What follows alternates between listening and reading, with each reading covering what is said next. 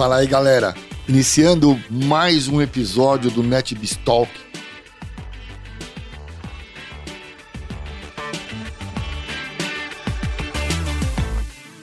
Trazendo para a mesa hoje um tema muito comentado, muito necessário. É um tema, é, nós vamos falar sobre cybersecurity, um tema extremamente comentado em todas as rodas de CEO, de C-Level hoje, pela preocupação e pela quantidade de ataques que o Brasil vem sofrendo. Não só o Brasil, o mundo inteiro, mas aqui o Brasil virou a bola da vez em relação aos, aos cyberataques. Trago para a mesa hoje, com muita honra, com muita honra, mais um episódio fantástico. Eu não tenho dúvida que vocês vão entrar de uma forma e sair diferente. Trago para a mesa hoje meu amigo Camargo, tive a oportunidade de trabalhar com você, não, Camargo? Maravilha, Muito obrigado amigo. pelo aceite, viu? Muito obrigado você pelo convite, Mal. Estou realmente honrado de estar aqui nessa mesa, ao lado aí de grandes personalidades que você vem trazendo para esse grande trabalho que vocês estão realizando. E para mim vai ser uma honra e um prazer bater esse papo com você sobre cybersecurity e todas as curiosidades que a gente pode ter aí no mundo da segurança né, e dos ataques cibernéticos. Tão necessário, né? É. Camargo trabalha na Veritas, uma das empresas líderes nessa parte de ransomware, de segurança e de recovery de, de dados. Uma, uma empresa que está no quadrante maior do Gartner há vários anos, o que me honra muito estar presente nessa mesa. Camargo, quem é você, cara? Me conta aqui, conta para os nossos amigos quem é o Camargo. Putz, é, Mal, eu sou um entusiasta pela, pela tecnologia, né? Então, desde muito pequeno, é, realmente eu sou um fuçador, vamos dizer assim, né? Desde a nossa geração aí, fiz técnico eletrônico, fiz vários cursos tecnólogos, né? Mas acabei indo para um mundo muito mais da área de, de tecnologia no âmbito da evangelização e da, de mostrar um lado, um lado mais consultivo, né? Então, o Camargo é um, um profissional que trabalha com tecnologia há muito tempo, praticamente toda a minha carreira, voltando à prestação de serviços e cuidar dos clientes. Né? Então, todo o meu histórico de, de, trabalho sempre foi na operação de, de, grandes serviços, na entrega de grandes serviços e, nos últimos anos, aí, na conversão de soluções através da, da de uma pauta mais comercial. Trabalhei muitos anos e trabalhamos juntos. É, você, sempre, últimos... você sempre trabalhou em, em fornecedor? Sempre no, no, no, sempre integrador. Sempre é, integrador. Eu, desde o início da minha carreira, 91, 90, 91, trabalhei na Green Informática, que foi meu primeiro emprego.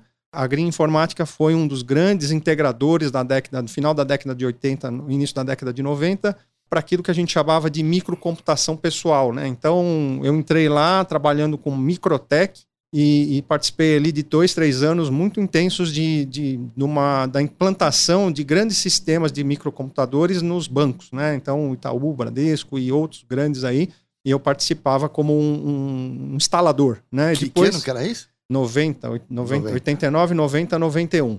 Aí, depois de 91, 92, eu migrei para uma empresa chamada Saco, é, Saco Computer, que eram umas grandes empresas na época que revendiam IBM né? Aí o boom dos PCs da IBM. A IBM veio para o mercado de PCs e, e acabou, eu acabei entrando nesse mundo e fiquei pouco tempo na, na, nesse mercado de PCs e migrei para o mercado de redes. Também na Saco, por uma divisão chamada DMI, que cuidava de redes. E aí conheci a Cisco. E aí de lá, de 94, 95 para cá, durante muitos anos, eu trabalhei no ecossistema de canais de integração de redes.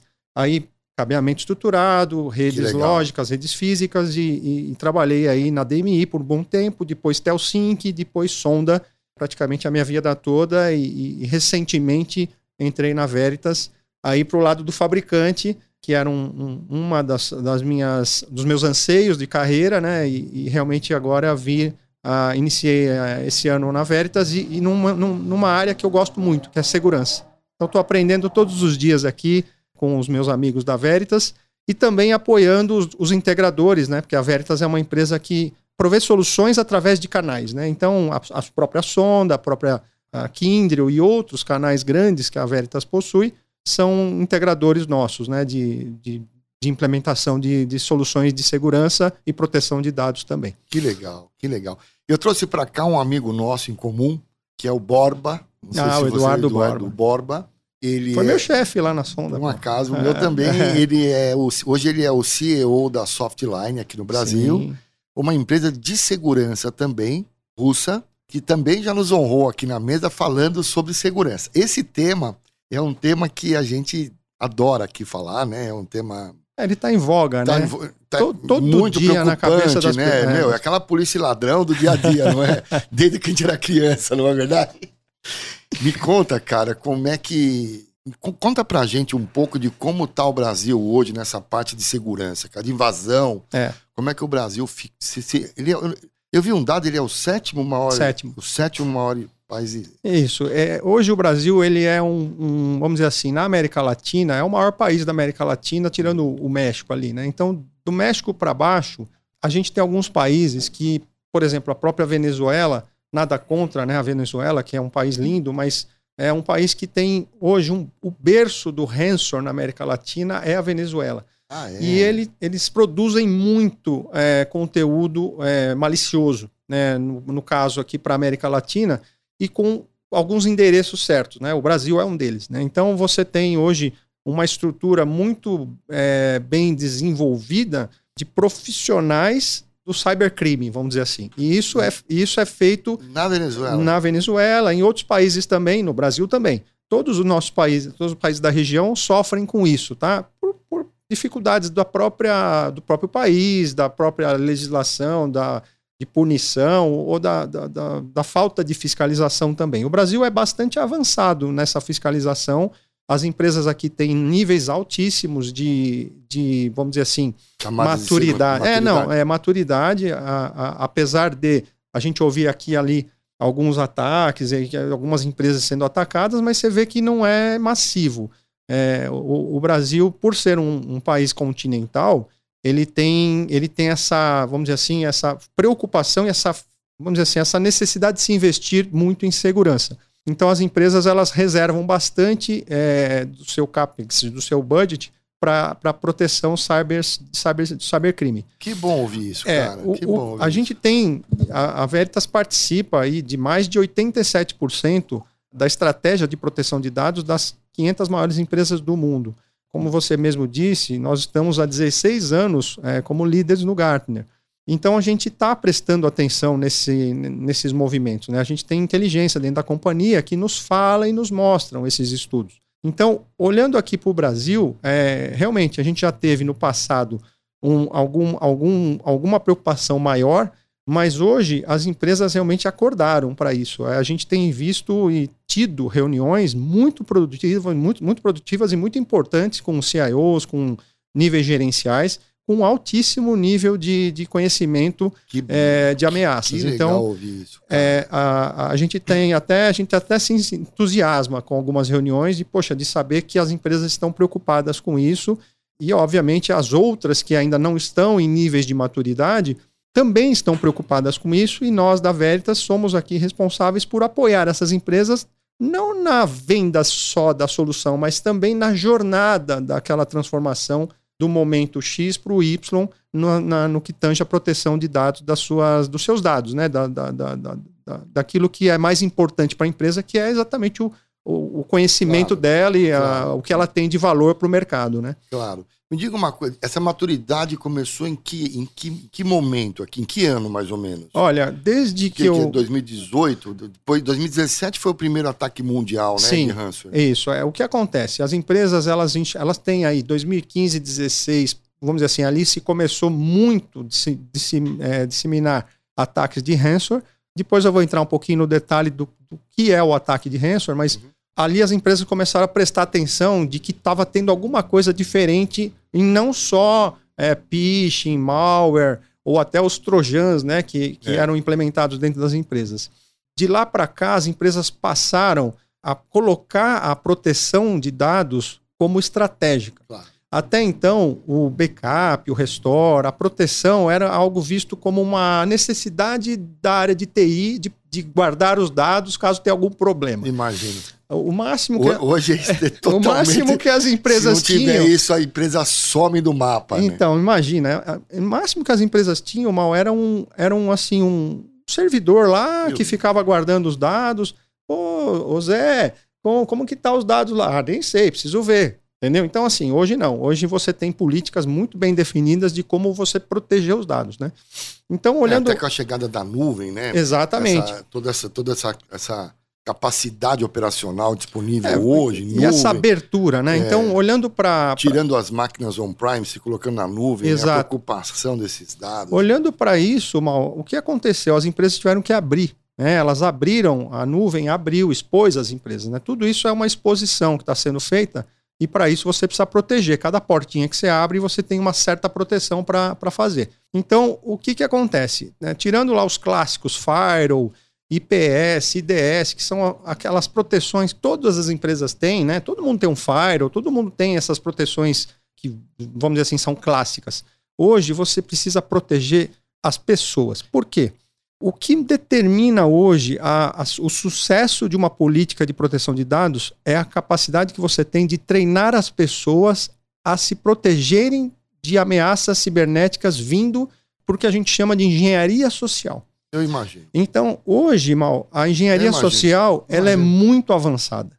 Então, é, ao mesmo tempo que eu estou aqui, a gente está fazendo esse podcast, estamos conversando, alguém que tem uma agenda é, que seja criminosa vai pegar pedaços desse, desse vídeo, disso aqui, e vai transformar numa história verdadeira. E ela pode mostrar para alguém que não está aqui no nosso ecossistema e, e, poxa, mas é o Camargo, eu conheço o Camargo, eu conheço o Maurício, esse vídeo aqui não tem risco. E vai clicar nesse vídeo. E aí o que vai acontecer? Naquele momento que parece inofensivo, é uma porta, existe, é uma porta de invasão. Existe uma porta Isso chama-se engenharia é, social. É você induzir a pessoa ao erro induzir a pessoa a acreditar que aquilo é verdadeiro. Então, como que você combate isso? Muito difícil. Com muito, muito treinamento e muita é uma informação. de mindset da cabeça dos profissionais, dos colaboradores, não? Né? Então, isso não é técnico. Não, não é técnico. Imagina ainda com a transformação, né? Com a transformação digital que as empresas estão usando. Pós-pandemia, aqui todo mundo teve a oportunidade, principalmente em, ter, em trabalhar em casa. Imagino que não essa capacidade de segurança de envolver todo mundo fora, né? É. O que acontece também, mal assim, é, então teve aí 2017, 18 para cá as empresas acordaram, acordaram. para esses novos modelos de ataques. Segundo, você teve a mudança é, do formato estrutural estratégico das companhias. Elas tendem agora a investir menos dentro de casa e já estava, já esse movimento já existia. O Sim. movimento de cloud não é um movimento novo, não, já é um claro. movimento antigo. Agora que se identificou, todo, todo mundo, foi para o digital, né? Sim. Então, como que eu faço? Como que eu me protejo? Né? Então, hoje, a, a... por isso que eu falo para você que hoje a proteção de dados virou estratégico. Por quê? Você imagina que tudo que você fez para proteger seus dados falha, uhum. por algum motivo. Entra um ransomware dentro da sua, da sua organização e, e, e sequestra seus dados. Se ele sequestrou seus dados, você vai para a cópia desses dados. Onde está essa cópia? Se ela não está segura, num ambiente que você confia, é, você está na mão dos hackers, você está na mão do, do cyber, dos cybercriminosos. Então, hoje, a, o que, que a Veritas apoia, né? olhando aqui para o meu umbigo um pouco, e não estou falando só da Veritas, mas para as empresas que protegem dados, é, eu quero te ajudar a te ensinar a entender qual é a jornada de proteção de dados que você precisa ter dentro da empresa. Caso Faz... ocorra, como é que você. Não é o, o, fato de você ocorrer ou não, vai ocorrer. Vai ocorrer. Em maior ou menor escala. É, mas é, o que acontece no dia seguinte, na hora que você receber a notícia de que você foi. O que, que você seus fazer? dados foram sequestrados. Então, assim, existe toda uma preocupação do lado do, do, vamos dizer assim, do meu lado, do lado do time da, da, da, dessas empresas de proteção, em mostrar para essas, essas empresas que você precisa construir uma jornada recorrente de conhecimento. Todos os dias, todas as semanas, todos os meses, e você vai participando as pessoas dessa capacitação de mentalidade. Então você vai construindo uma mentalidade segura para que as empresas, as próprias pessoas que hoje não são técnicas, mas estão ali trabalhando, possam se proteger por claro. ter sido treinadas claro. e capacitadas por identificar uma eventual claro. ameaça. Claro, então, perfeito, olha excelente. como que você hoje vê a segurança. Não é mais física, não é mais firewall, é a pessoa, porque o hacker ele identificou essa fraqueza. Claro. E as pessoas, por mais que a gente não Você queira, pode pôr uma capacidade de software absurda, mas se alguém souber a senha, não, se... vai entrar. Então, um se ele abrir a porta, um e normalmente acontece o aliciamento, né? Então, você tem o aliciamento de camadas de níveis onde o cara oferece realmente a recompensa por ele abrir a porta. Então, ah. você também tem o aliciamento das pessoas das empresas, né? A gente, infelizmente ou felizmente, tem pessoas boas e ruins em todos os lugares. Sério, então, isso, você precisa identificar dentro da sua empresa eventuais riscos de pessoas que possam, por de forma, é, forma assim aberta, a, a estar a, facilitando esse trabalho para cybercriminosos. Então, por isso que existe toda essa preocupação hoje das empresas em, em, capacitar as pessoas, em identificar e capacitar riscos que envolvem as pessoas. E aí, obviamente, depois vem tecnologia, depois vem firewalls, depois vem, vem um monte de coisa em volta. Isso aqui tudo nunca vai mudar, né? A parte estrutural da TI, aquelas portas que se fecham normalmente para você proteger. Mas se você não proteger o dedo da pessoa em apertar um, um, um um e-mail que eventualmente pode ter sido da mãe dele, porque ele achou que era, mas não era. Claro, claro. Ele abriu a porta e o, o Hanson entrou. É o que você falou, né? Eu acho que não é se vão invadir, é quando vão, né? Porque ele vai clicar, por mais que eu seja treinado, por mais que a gente seja macaco velho, vai chegar uma hora que você, né? É, eu, pode eu... cometer uma, uma, um problema desse, acho que é meio humano, né? É humano. É humano. Maurício, é, humano. é muito difícil. O, é, é humano. É humano. É humano. Isso é, é, o, é, o, é o nosso dia a dia. É. Então, isso tem na nossa vida pessoal, tem na nossa vida profissional. E aí, tudo isso é um aculturamento que você precisa fazer e construir dentro da, da cabeça dos decisores das empresas. As pessoas, assim, tradicionalmente no Brasil, a, a maioria das empresas acham que todo mundo sabe tudo. E, na verdade, é, sabe às vezes, o que acha que sabe uhum. ou pensa que sabe. E recentemente eu estava falando com um cliente e ele falou: Poxa, Camargo, a gente tem uma Ferrari e a gente está dirigindo a 30 por hora. Uhum. Eu preciso que você me ajude a explorar o potencial da ferramenta da proteção para que eu realmente tenha a Ferrari e dirija como uma Ferrari. Então não adianta você ter a tecnologia envolvida, a melhor solução de fire ou seja, mas se você não está protegendo. Só um último exemplo, por exemplo, a, todos os fabricantes de software, e você sabe bem como funciona software, porque você vem desse mundo de software, possuem, é, é, todas, as, todas as semanas e meses, possuem atualizações. Os softwares são atualizáveis. Por quê? Porque é uma demanda constante. É uma né, polícia Maurício? ladrão, né? É uma polícia ladrão. Então, se você tem atualização da patch de algum software, alguma atualização que tem que ser feita, e você não aplica na sua empresa, Tá a vulnerável. culpa não é da, da, da, empresa de software. Claro, está vulnerável. A empresa está fazendo a parte dela, ela está atualizando a, a, ferramenta. Ah, mas eu não pago o licenciamento porque é caro. Eu não compro a, essa cultura no Brasil em geral. O suporte. eu não vou comprar o suporte, suporte, porque eu mesmo sei fazer. E aí é, a, pessoa, a empresa fica à mercê de, uma, de um software que não está atualizado e, obviamente, abre-se porta. Você vê isso com Windows, você vê isso com uhum é, softwares de rede, etc. É uma afinidade. Até é. os nossos softwares também têm que ser atualizados para que se tenha toda a proteção. Androids, apps. É, eu ia citar os celulares, né? os próprios dados nossos pessoais que estão nos, nos, nos nossos smartphones. Então você tem que estar sempre preocupado com isso. Eu imagino. Isso. Me diga uma coisa, em, em, em, relação a números, né? Eu, eu, eu imagino que para os os criminosos aí, vou chamar de criminosos, esses hackers, é uma coisa bastante vantajosa, né? Os volumes praticados são absurdos. Dá uma ideia disso.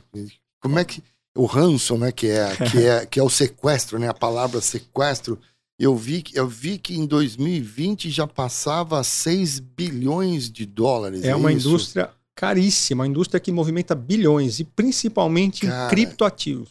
É tudo feito a maioria das, das negociações são feitas em, em moeda, em, em moedas para você não saber quem é a origem e quem é o destino, né? É. Mas são organizações, eu vi que tem o grupo Meta, eu vi que tem vários grupos Sim. aí.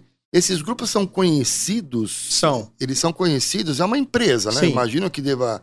Os caras trabalham em conjunto ali, Sim. com uma inteligência absurda, não? É, então, é, da mesma forma que as empresas investem em proteção, esses caras investem em invasão. Né? Então é uma empresa. E são conhecidos. São conhecidos. Normalmente, das empresas de segurança, se você pegar as empresas de antivírus, as empresas de software, todas elas é, já conhecem a maioria desses assim, grupos. O mecanismo né, dessas empresas, como eles agem.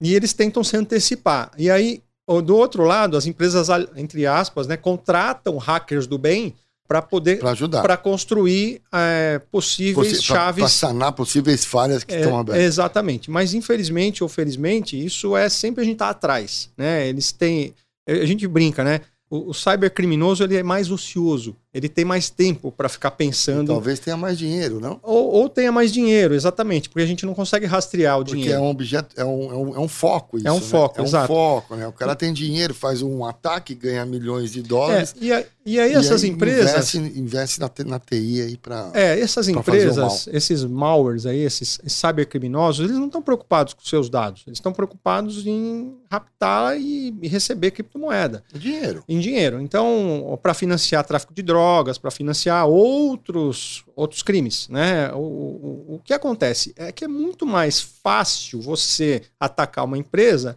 escondido no Paquistão, sei lá onde, desculpa quem mora no Paquistão ou o país em si, mas é um exemplo aqui figurativo.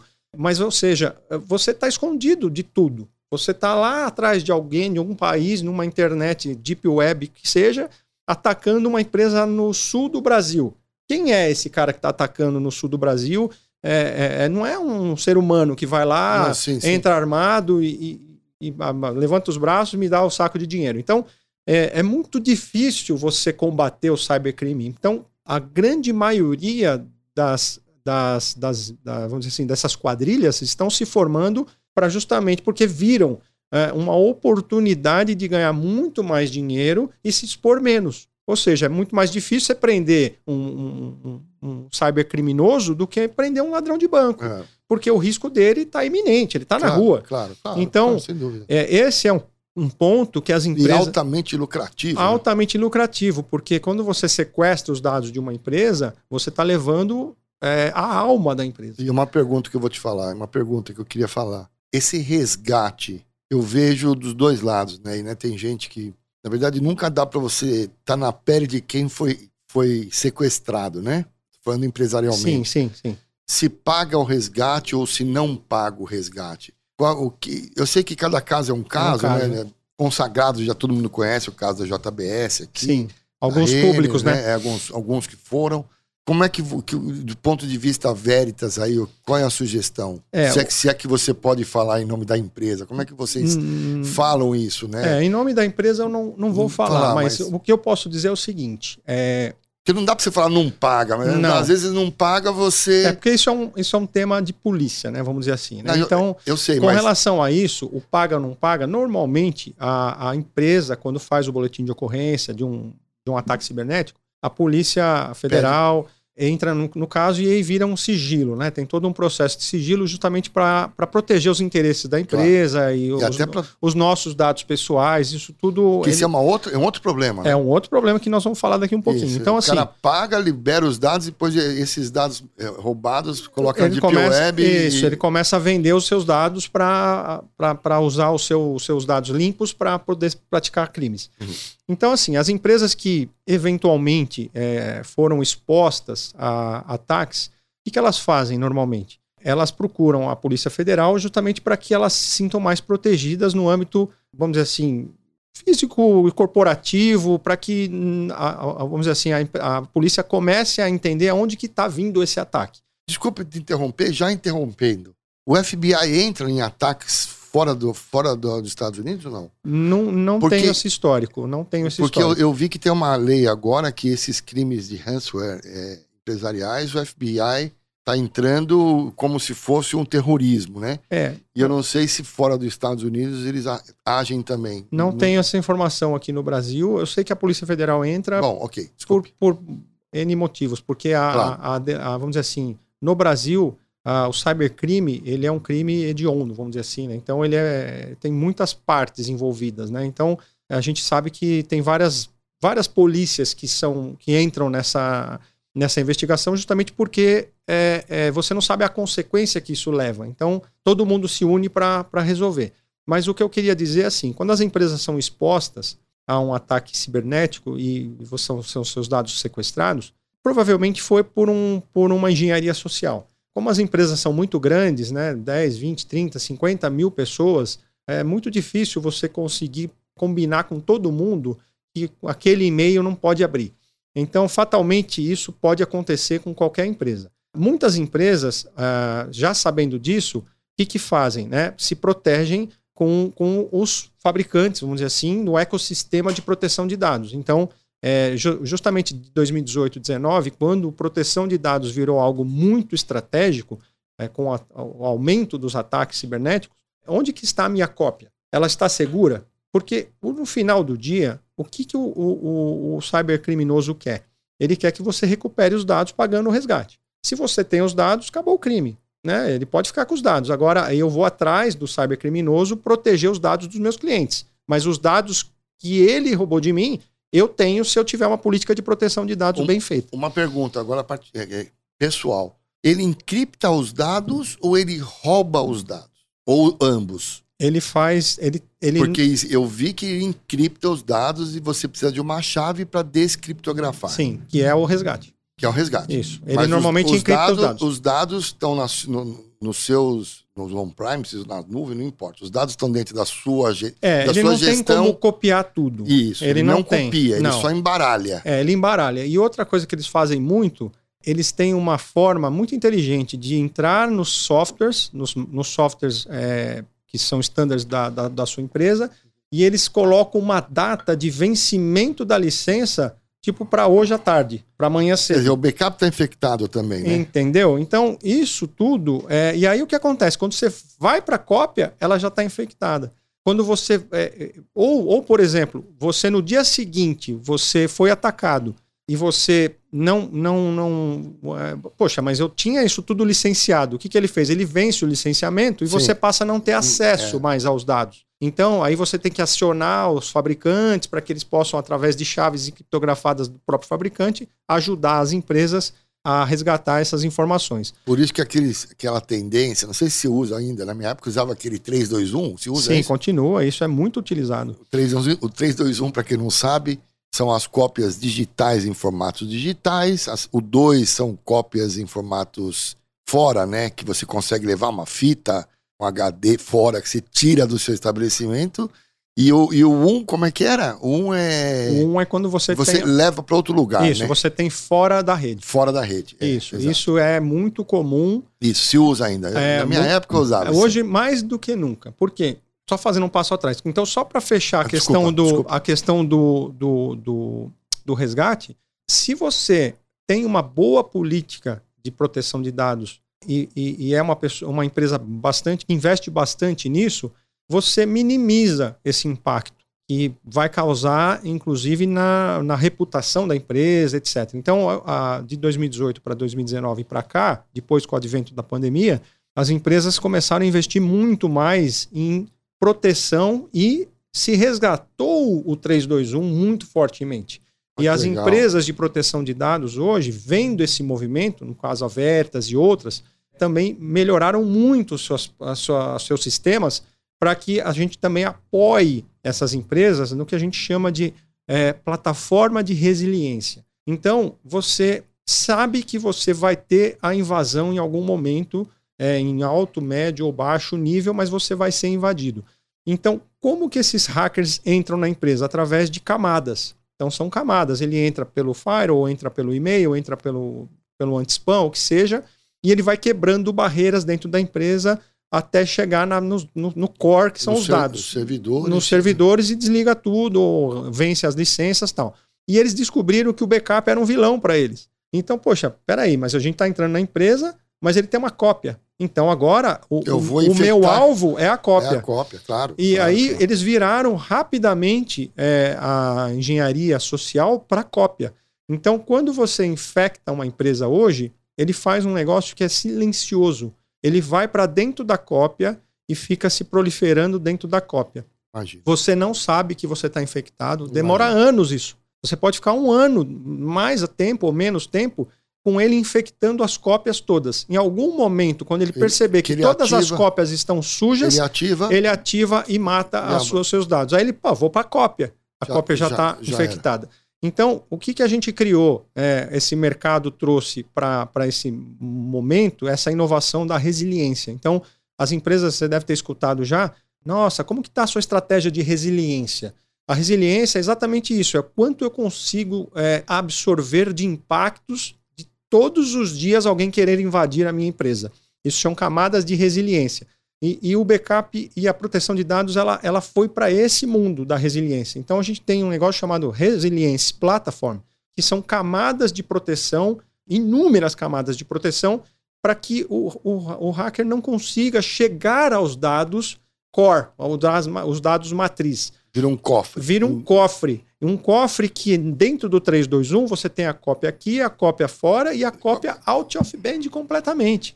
Então você, você tem uma cópia que nem o presidente da empresa tem acesso. No caso da, da Veritas, a gente, essa chave fica na Veritas, para que você possa matar a matriz geral dos dados de uma empresa. Então, essa é uma, é uma estrutura é, que a Veritas trouxe no, nesse, último, no, nesse último release, que é a imutabilidade dos dados. O dado jamais se mexe. Se só consome, se, se não só altera se consome, ele. se não altera ele. E cada mexida, você leu ele, ele cria uma cópia imutável. Então, ou seja, sempre você vai. É como se fosse um. um é, é, é infinito. Você vai sempre criando uma cópia imutável é, segura daqueles dados. É, não contente com isso, a gente também trouxe uh, o scanning de malware. O que, que é isso? Você vai olhar a cópia como se você estivesse olhando a sua, a sua produção a cópia ela também tem que ser verificada. Então, todos os dias, várias vezes, você está olhando a cópia para saber se teve alguma anomalia na cópia. Porque se você está copiando mil arquivos e no dia seguinte você copiou mil e um, opa, você tem um problema ali. Deixa eu entrar nesse log e entender o que está acontecendo com essa cópia que deu uma pequena mudada. E aí, através disso, você vai atuar e verificar. Vai, vai te ligar um analytics aí dizendo, ó, pode ter um problema ali. Para proteger a cópia que antes não era protegida do ransom. Fantástico. Que, que legal. Então, que bom saber que vocês fazem isso. Isso. E aí, o que, que acontece? Na atual é, é, é, contexto hoje das companhias, onde tudo está indo para a nuvem, você é, imagina você delegar por uma nuvem pública, e nada contra nenhuma nuvem, a, a que os, eles cuidem dos seus dados. Isso, a, a, primeiro momento, pode ser até uma redução de custo para a empresa. Não, eu vou proteger meus dados na nuvem, então estão protegidos. Mas a nuvem quem protege? Né? Você quer delegar para um terceiro a proteção dos seus dados? E se a nuvem for atacada? Se todos os data centers forem desligados? Como que você vai proteger? Aliás, então, teve um caso aqui no Brasil, né? É, recentemente teve, teve mas um é. não vou, não vamos. Não vamos entrar nos nomes, mas assim. Mas um. Sempre tem é, tentativas também, porque a nuvem, é, por mais que você tenha segurança e ela é realmente segura, não vamos dizer que não seja, você está delegando para alguém cuidar dos seus dados. Né? Por mais que você tenha acesso, por mais que você tenha senha, por mais que as empresas tenham toda essa preocupação, você está deixando na nuvem dados que são seus. Aqui tem lá um, um vamos dizer assim, um ícone, mas o dado está na nuvem. A gente também tem nos nossos celulares, né? Quando você faz lá a sua cópia na nuvem, normalmente o dado está lá. Quando você chama ele, ele volta da nuvem. Imagina se não tem a nuvem para voltar. Fica offline no seu celular, você não vai acessar seus arquivos. E simples quanto isso. Então, você precisa continuar tendo uma política de retenção e proteção de dados, mesmo indo para a nuvem. É engano das empresas que a nuvem é segura para todo ou sempre. Você precisa ter um, vamos dizer assim, um híbrido da proteção dos dados, principalmente do core das suas informações. Porque rapidamente você precisa tomar ações, né? E se, a, claro, se, se um, claro, claro, e amanhã, amanhã depois, mal, imagina que o Rensor, tô pensando aqui. Imagina que o Rensor é, ele descubra tudo isso e ele entre através de uma nuvem e, e aí, como ele entrou na, no backup, quando na, antes não entrava e agora. Ele vai entrando e vai querendo fechar essas portas para que você não tenha acesso aos dados. Então, é, mais do que nunca, a estratégia 321, a estratégia de proteção de dados e resiliência, ela é importante. E o que, o que eu, gosto, eu gosto de mencionar, que se eu sou dono do dado, eu tenho que ser dono dele para em todas as, em todas as plataformas, seja on-premise, seja na nuvem, seja onde for. Então eu não quero delegar isso para ninguém. E esse é o espírito da Veritas. A Veritas ela faz o seguinte: você é dono do seu dado, você pode gravar onde você quiser. Você gerencia onde você quiser. Então, a, a, a nossa plataforma NetBackup, que é a, a nossa plataforma que é na nossa suíte de soluções de proteção de dados, ela protege tanto no on-premise, para o cliente que está dentro de casa, como nuvem. também na nuvem, em qualquer nuvem e nas multi-clouds. Então você pode proteger indo para a direita, para a esquerda, você pode movimentar o dado, você pode, pode criar é, snapshot, você pode subir, descer o dado, onde você quiser. Eu vou estar tá sempre copiando eles dentro da estratégia de imutabilidade e dentro da estratégia de 321. Ou seja, independente de onde você queira manter seus dados, você está protegendo eles. Você está garantindo que esses dados estão protegidos porque você tem a política de proteção de dados e não um terceiro fazendo a política deles para você. Às vezes funciona por causa de custos, mas normalmente você fica na mão de um terceiro para que proteja. Ah, mas a solução deles é uma solução é, X e eu tenho a Y. Mais ainda para você se preocupar. E a compatibilidade disso tudo. Então, quando você tem hoje, as empresas hoje se, é, se preocupam com estratégias de proteção de dados, de segurança, vamos falar de segurança, a proteção de dados que antes era relegada ao backup, ela veio para ser estratégica. Então, quando você fala de LGPD, quando você fala de, de proteção perimetral, é, de firewalls, IPS, IDS, você também está falando de proteção de dados. Porque no final de tudo, se isso tudo falhar, a proteção do dado não pode falhar. Entendi. Então, hoje. Cara, é a sua maior garantia, né? E aí, Ou Mal, a sua maior.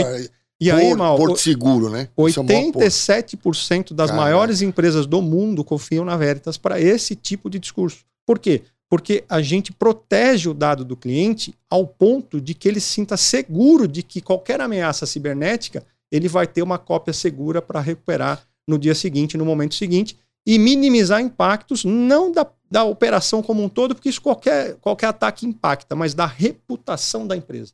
Quanto custa a reputação de uma empresa? Não, então, a Veritas hoje, ela participa das discussões estratégicas. A gente está sempre inserido em várias uh, round tables estratégicas, justamente para quê? Para a gente ajudar o cliente a construir uma jornada de proteção visando o quê?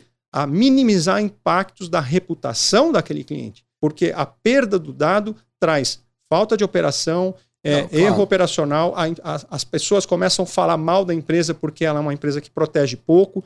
Então, assim. Tem o LGPD, é, tem. É, coach, como que fica? Será acha que eu vou pôr meus dados claro, nessa empresa? Imagina. Então, ou seja, começa a vir uma bola de neve Não, empresa... de insegurança para essas empresas. Então, realmente, ah, mas é uma solução. Ah, já ouvi falar, não, mas é, essa proteção de dados 321 é muito cara, ah, não sei o quê, tal, tal, tal. Poxa, vamos falar de medição de valor? Não vou falar nem preço. Vamos falar de valor. Quanto custa é parar né? uma empresa é, por um dia? É, é, tem, tem o real e o intangível, né? Então, é... O real eu posso perder X então milhões, então, tá, o então... intangível é intangível. Então, aí assim, a questão do seguro. Né? Vamos fazer seguro ou não vamos fazer seguro? Nós vamos manter segurança ou não vamos manter? Esse, esses backups, agora, esses backups, eu vejo instalações, bom, a gente trabalha, você, você conhece bem a NetBiz, a gente trabalha com marketing digital de grandes corporações também. Esses seus backups é, é, é, a parte de dados e a parte de sistemas operacionais também, tudo. máquina virtual, tudo. Tudo. Eu sei que tem instalações com 28 mil máquinas virtuais, hoje, tira tudo. A gente não vou citar nomes, mas a gente tem hoje bancos no Brasil que protegem todas as suas VMs com a nossa solução. Que são, você... são né, as VMs é. chegam a milhares de Então, VMs. hoje nós somos parceiros né, da, da Microsoft, somos parceiros da, da, da VMware, somos parceiros Red Hat, de vários fabricantes. É, a Veritas ela tem engenharia conjunta com esses fabricantes. Né? Participamos do ecossistema das nuvens públicas. Né? A gente participa das discussões com, com as nuvens públicas porque também esses caras querem se proteger melhor também. Claro, né? claro. Então, é, não, te falei, não vou puxar a sardinha só para Veritas, mas estou também para o mercado de proteção de dados. As empresas de proteção de dados hoje são empresas que investem muito pesado para ajudar o cliente a mitigar risco. Claro, né? claro. Então, a Veritas é uma delas, é mas temos outras também. Mas uh, eu diria que a Veritas investe boa parte do seu lucro em pesquisa e desenvolvimento. Então, a gente tem realmente muitos anos na frente em algumas, algumas proteções.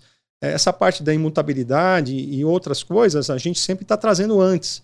Então, acho que esse ponto das empresas hoje, essa, esse crescimento né, da, da necessidade das empresas se protegerem, trouxe também para a pauta as empresas, as próprias empresas de, de, sistemas de segurança, elas também se modernizaram, também estão trazendo, estão investindo mais né, em pesquisa e desenvolvimento para que você possa trazer para o cliente soluções que mitiguem esse tipo de risco. Né? Claro. Então, assim, o que a gente quer no final é que a empresa tenha uma boa política, e aí faz parte da, da, da estratégia da, corporativa da companhia. A e parte é, de segurança. E a né? Veritas tem uma área de consultoria muito grande e forte para poder apoiar as empresas nessa rampa. Às vezes a empresa, poxa, eu estou protegido ou não estou protegido? Então a gente faz teste de maturidade de segurança. É, isso tudo é, é, são serviços que às vezes o cliente, poxa, não sabe quanto custa isso, mas imagina que eu consiga descobrir que você está vulnerável e eu consigo evitar um possível claro, ataque. Claro. Uma pergunta: que tamanho empresarial que é um, um, um foco Veritas? A Veritas é uma solução é, high-end, que a gente chama. Né? Ela protege, como eu disse, as maiores empresas do mundo. A Fortune é, 500, 87% das empresas maiores do mundo passam, são protegidas por nossas soluções. Óbvio, não, não vamos falar que nós somos o melhor do mundo em tudo, não. É, a gente também tem é, grandes competidores é, de nicho e às vezes até em algum país ou outro são, são, são concorrentes são amigos. concorrentes amigos. Mas o que a gente tem aqui para falar é que a, a, Veritas ela, ela, não, ela não tem um foco no tamanho da empresa, no tamanho do cliente. Ela está nesse mercado porque nós somos mais confiáveis segundo os próprios clientes. Então, eu confio mais na reputação da Veritas em proteger os dados do meu banco, os dados do meu, é, do meu retail, os dados da, da, da, da minha indústria. Por quê? Porque vejo cases no mundo e no Brasil de proteções que fazem sentido. Entendi. Então, é claríssimo. É, é, claríssimo. não agora tem o cliente, eu tenho um cliente de que, que a gente é, protege 15 teras, pequeno, perto de uma rede é, de petabytes. A gente está falando de, de uma rede pequena, né, de uma estrutura pequena de proteção.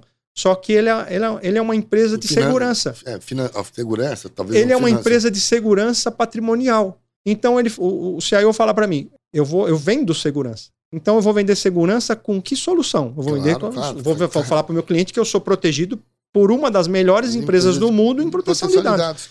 Então, e é um deal, é um, é um cliente, Pequeno. vamos dizer assim, relativamente que compra pouco, né, perto desses grandes bancos, mas que se sente muito protegido com as nossas soluções. Então, eu tenho negócios para todos os níveis e tamanhos das empresas. Por quê? Porque a gente protege por terabyte. Então, eu quero proteger 10, 100, mil, um peta, é, é, vai subindo o valor à, à medida que você vai protegendo mais. Agora, você não precisa fazer isso de uma vez para outra. Você pode construir isso ao longo do, de uma jornada, que claro. nem eu falei para você que é o nosso maior asset, que é essa parte de conexão à estratégia da companhia de segurança. É, e a gente envolve outros players também. A gente senta na mesa com players de infraestrutura, com players de rede, de, de, de, de cloud, justamente para ajudar essa, essa companhia, que é o nosso cliente comum, a criar essa jornada. Eu claro. sou uma parte dessa claro, estratégia. É um, é um pedaço dela. Exatamente. Então, para quê? Para evitar o, a, assim, do dia que acontecer um problema, a empresa não está preparada em, em, com seus dados protegidos falando do 321, mas tem outros mecanismos claro. de proteção também que a gente executa muito bem dentro das empresas. Então, esse é um ponto que acho que as empresas, nesse olhando para esse podcast, não estou aqui querendo vender nada. Eu estou aqui querendo mostrar que é importante você pensar em estratégia de proteção de Claríssimo. dados. Claríssimo. Aliás, esse era o mote desse podcast. Uma pergunta particular. Você já ouviu falar do Ransomware as a Service? Eu que, já, que, que, que, já ouviu isso? Já ouvi falar disso aí. Chegou a ver alguma coisa ou não? Não, eu até pedi pro pessoal perguntar lá o que, que é isso, porque eu ouvi esses dias aí alguma coisa nessa linha. Cara, na Deep Web, você entra na Deep Web, obviamente, quando você entrar, você sabe das suas preocupações, mas na Deep Web tem sites de e-commerce, como qualquer e-commerce que você conhece do dia a dia, mesmo o visual, sabe assim, coloridinho, com carrinho, que é o carrinho de supermercado, exatamente. Onde você compra um software de ransomware e já tem a sua chave. Eu imaginei para, isso aí. Para, a um valor de 500 dólares. Olha isso. Isso é. é Pago é, através de criptomoedas, né? De criptomoedas. Então, o produtor do software não sabe quem comprou. Vamos imaginar que eu seja um cyber ladrão. Eu não sei de quem eu estou comprando eu infecto uma empresa, eu tenho a chave que eu mando via cripto, né, via e a empresa paga e é um crime perfeito. É, né? então. Como é que é? Você, você, é, eu imaginei é que, que, fosse vê... isso aí, mas a, a, se você olhar no final do dia, a mecânica é a mesma. Não, é a mesma. É, né? que pega empresas de menor porte. É, Né? a, a mecânica é a mesma. Agora você imagina, tá? A gente está falando de grandes O- corporações o, aqui. O, quão, o quão necessário é o seu produto, você percebe? Então, é, eu ia falar isso. Você, você entende é que proteção de dados ela não está isolada ou, ou- não é uma não é, não é a grande empresa que precisa proteger os dados. Uma startup precisa proteger os dados. Claro, claro. O, o risco é igual. Imagina, você acabou de criar uma ideia. Imagina que o Uber foi criado e eu estou aqui desenvolvendo, comecei agora a operar o Uber, eu vou lá, um hacker invade, cobra, rouba meus dados e cria, o, ao invés do Uber, cria uma outra empresa com as mesmas coisas que eu criei e fica mais famoso do que o Uber. Então, assim, qualquer empresa está fadada a esse tipo de risco. O que acontece é que as empresas menores, pequenas e médias, normalmente é, tem baixo nível de investimento em proteção. Então você vê um roteador que ela compra da, da- da- de internet que está lá, configurado do jeito que o técnico instalou na empresa. Então você tem uma infinidade, eu estou falando de centenas de milhares de empresas vulneráveis. E a gente, a Veritas, ela pode ajudar essas empresas de pequeno e médio porte. Por quê? Porque a gente tem soluções que saem de mil dólares, coisas menores, que já, já começa a se proteger. Né? Então, tem empresas que nascem na cloud, mas não estão backupeando dados, estão só na cloud. Se a cloud um dia perder os dados, ela está perdida Ela quebra, também. ela Quebra. Ela quebra. Então, assim, é mais risco ainda, porque a empresa não está ainda estabelecida, ela está se estabelecendo. Então, imagina você ter um problema de reputação sem ter reputação. Você nem criou a reputação direito, ou tem, acabou de criar e Seus vem. investimentos que É um- estava colocando. É uma chuva né, de, de, de, de, né, de, de pedra que a gente fala em cima. Então, eu acho assim, a- o Brasil engatinha nesse ponto. Eu acho que as empresas grandes no Brasil elas estão preocupadas né, com esse tema, mas as empresas médias um pouco preocupadas, fazem soluções mais caseiras, procuram soluções de preço e não de valor e não se preocupam com a estratégia. Então, estão fazendo porque o vendedor, o vendedor falou que é para fazer e eu estou fazendo porque eu, eu acredito nele, mas não, a própria empresa não criou uma estratégia dela para fazer aquilo.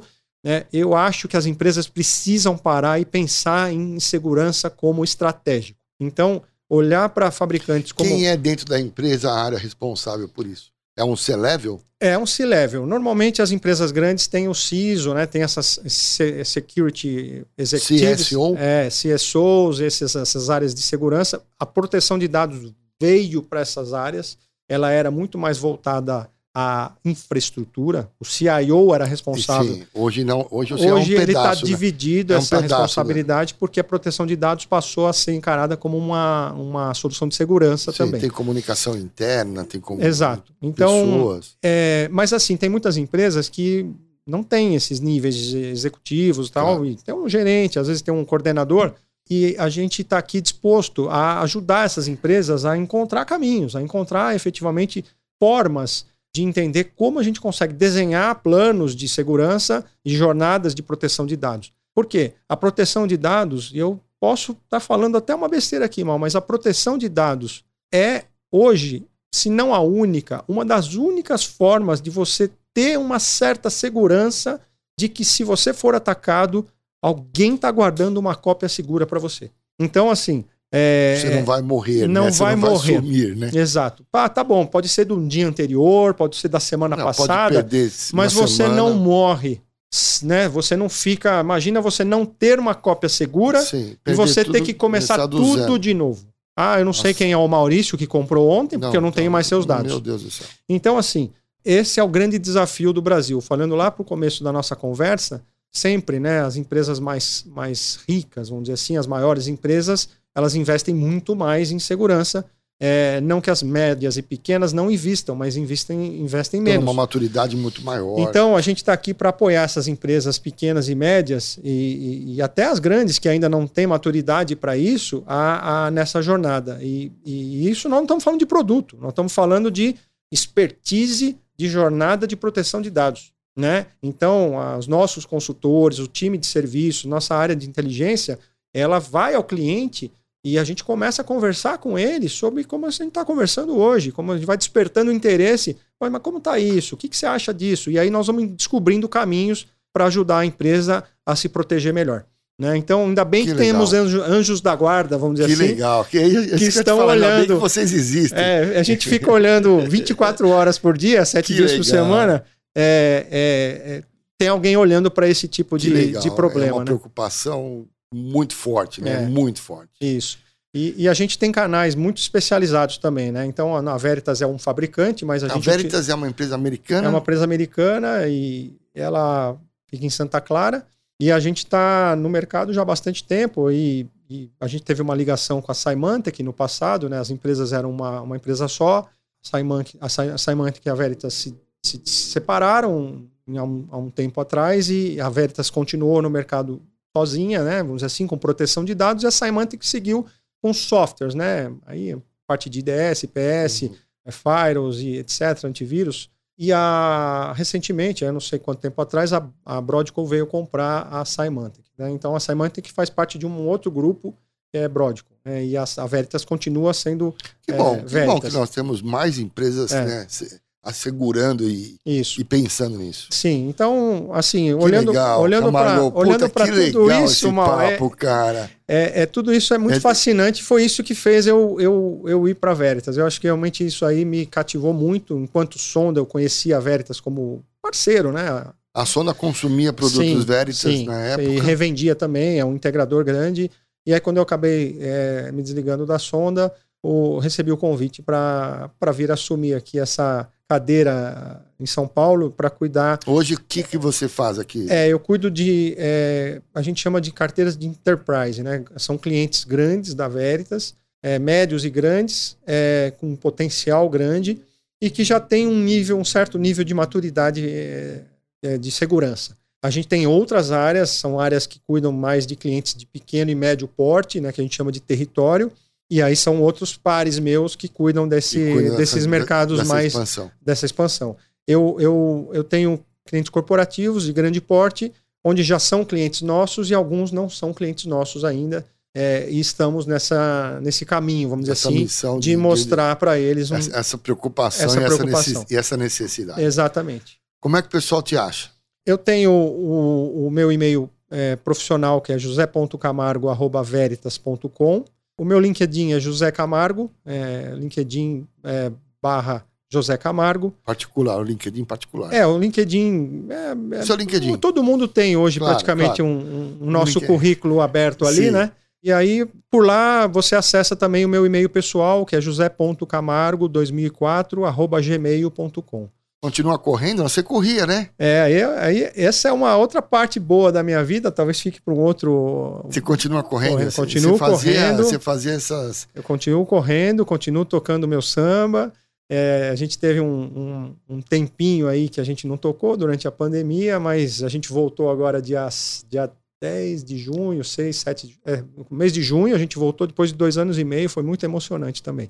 E a cuidado da saúde é uma, uma proteção eu diria para você que tem que ser constante, né, Mal? É. Então, eu não vou falar para você que eu sou um exímio corredor, mas como já fui, é, em 2010 eu cheguei a ter 115 quilos e ali eu cheguei no fundo do poço. Né? É, quando eu tomei a decisão ali de mudar o meu hábito alimentar e meus hábitos de vida, é, eu não voltei mais para trás. Então hoje eu tô com, e, e hoje você... eu tô com 85 quilos e, e não voltei mais para esse peso. Por quê? Porque sigo uma rotina é, não assim é, radical. Eu diria para você que eu faço um, um, eu faço um, um, assim, um esporte por lazer e por, por saúde. Não, claro, claro. E gosto muito claro, de correr. Claro. Depois que pega, né, entra na veia, você não quer sair mais. Não, isso, isso me ajuda muito no dia a dia, né? Porque pô, alivia estresse, você claro. tem você conhece gente nova, você tem sempre alguém falando de saúde com você. É, eu falo que isso é a luz, né? Eu gosto muito da luz, né? Aliás, uma pergunta eu faço no meu outro episódio, no meu outro podcast, que é um brinde à vida. Ah, sim. Eu faço pessoal... essa pergunta lá e eu queria te fazer uma pergunta. O que, que é a vida para você, cara? O que é a vida? É, eu, eu, para mim não é tão difícil responder essa pergunta, Mal. Primeiro, a vida é uma celebração.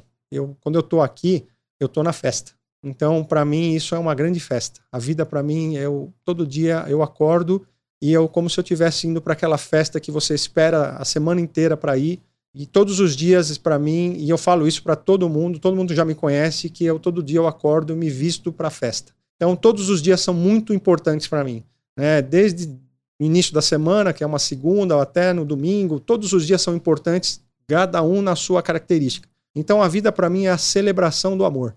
É eu, a perpetuação e a, a, a celebração do amor. O amor, para mim, é realmente o, o maior resultado que eu poderia enxergar sobre nós quando eu estiver lá na frente, é, indo para outro, outro, outro lugar. Porque o amor faz com que você quebre barreiras, que você seja justo, que você consiga ser é, caridoso, benevolente, as pessoas enxergam bem, é, baixam as guardas. Então, para mim, a vida é celebração do amor e é uma festa constante. E Muito principalmente bom. quando a gente está perto de amigos como você. Muito obrigado. Muito legal sua definição. Eu sempre falo para ele: existem 7 bilhões de pessoas no mundo com 7 bilhões de respostas diferentes. É. Já parou para pensar com nisso? Com certeza. Você foi muito rápido. Até hoje eu não sei definir o que é a vida para mim. É. Eu... Cada hora que eu olho no espelho eu tenho uma resposta. É, Enfim. porque a vida é feita de fases, né? Eu, não, é... esse, essa convicção, Mal, e assim, desculpa me estender um pouco, não, é, veio, veio, muito com, legal, veio, muito com, legal. veio com o tempo, porque quando as pessoas têm dúvidas do ser estar, né? O que eu sou, para onde eu vou, o que, que eu quero, eu, eu consegui resumir tudo isso numa palavra chamada amor. Amor. O amor está em tudo. Está naquilo que Verdade. você constrói, está na água que você bebe, está no carinho que você tem pelas pessoas, está na educação dos seus filhos, está no respeito aos mais velhos. Tudo é amor. Então, para mim, a definição de vida é a celebração do amor. E amor, para mim, combina com festa. Então, para mim, para ficar mais fácil explicar, é eu, eu vou todos os dias para a festa celebrar o amor. Legal, né? Falei que ia ser legal. Bom, meu nome é Maurício Stelato. Camargo, curtiu? Muito. É muito gostoso, obrigado. não é? Muito legal. Não é legal? Dá vontade de ficar aqui Dá vontade tempo. de ficar... Todo mundo fala isso. meu nome é Maurício Stelato. Em nome da NetBiz, cara, queria te agradecer demais a sua agenda. Eu sei que não é fácil a não. sua agenda. Agradecer essa aula que você deu de segurança, né? E despertar na cabeça das empresas o quanto isso é importante, né? Sem dúvida. O quanto o momento em que a gente se encontra, todo mundo construindo esses big datas, né? De uma forma muito violenta, violenta no bom sentido, tirando todos os frutos desses grandes big datas e deixar aqui a preocupação de garantir que, esse big, que esses big datas não sejam invadidos. É verdade, irmão. Meu nome é Maurício Telato, eu estou em todas as redes sociais, estou pelo LinkedIn, estou pelo Instagram, pelo site da, da NetBiz. Camargo, muito obrigado, muito obrigado por esse fascinante episódio. Muito, muito obrigado. obrigado. Eu vou pegar aqui, senão eu vou derrubar o coisa. Tchau, muito obrigado. obrigado. Tchau.